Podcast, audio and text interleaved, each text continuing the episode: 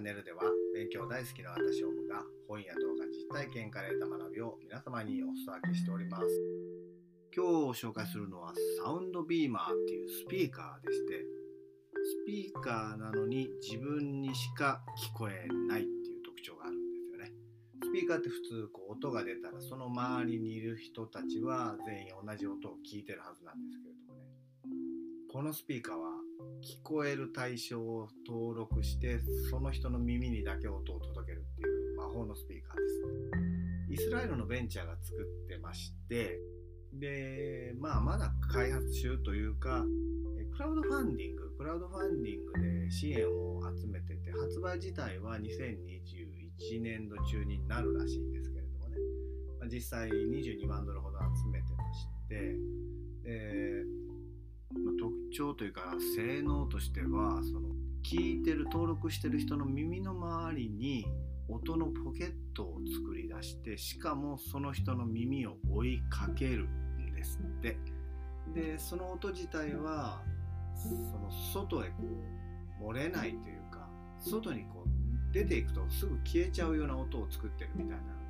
その人の耳のそばに行けば隣の人も聞こえるぐらいの音らしいんですけれどもちょっと離れるともう全然聞こえないっていうような特徴があるそうもうすごく欲しいなと思うんですけども怪しさも満点なので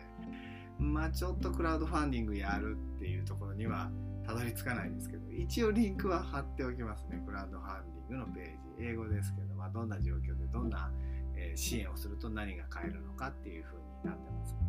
ご覧ください。でですね昨日の話の続きなんですけどどうしてこのサウンドビーマーを紹介したいかっていうとですね完全手ぶらの未来につながるうちの一つでしょ昨日喋った顔認証っていうのは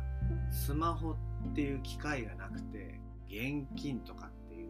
お金がなくて顔さえ持っていけば決済ができるっていうものだった要するに自分がアウトプットする何かを、えー、ものに入力入力する側ですかね。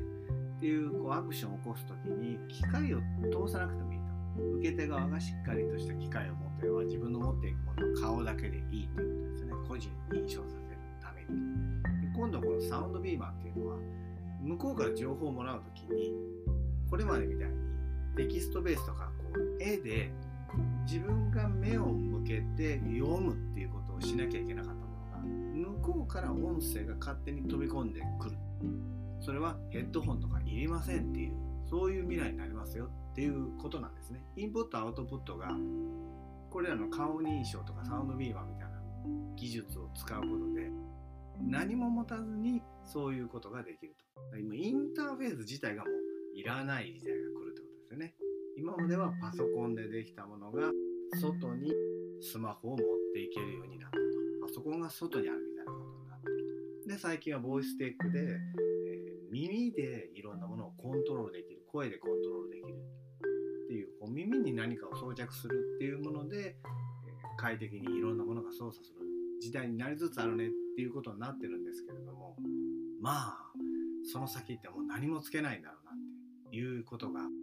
いよいよ迫ってきたまあどうでしょうね。このクラウドファンディングが本当に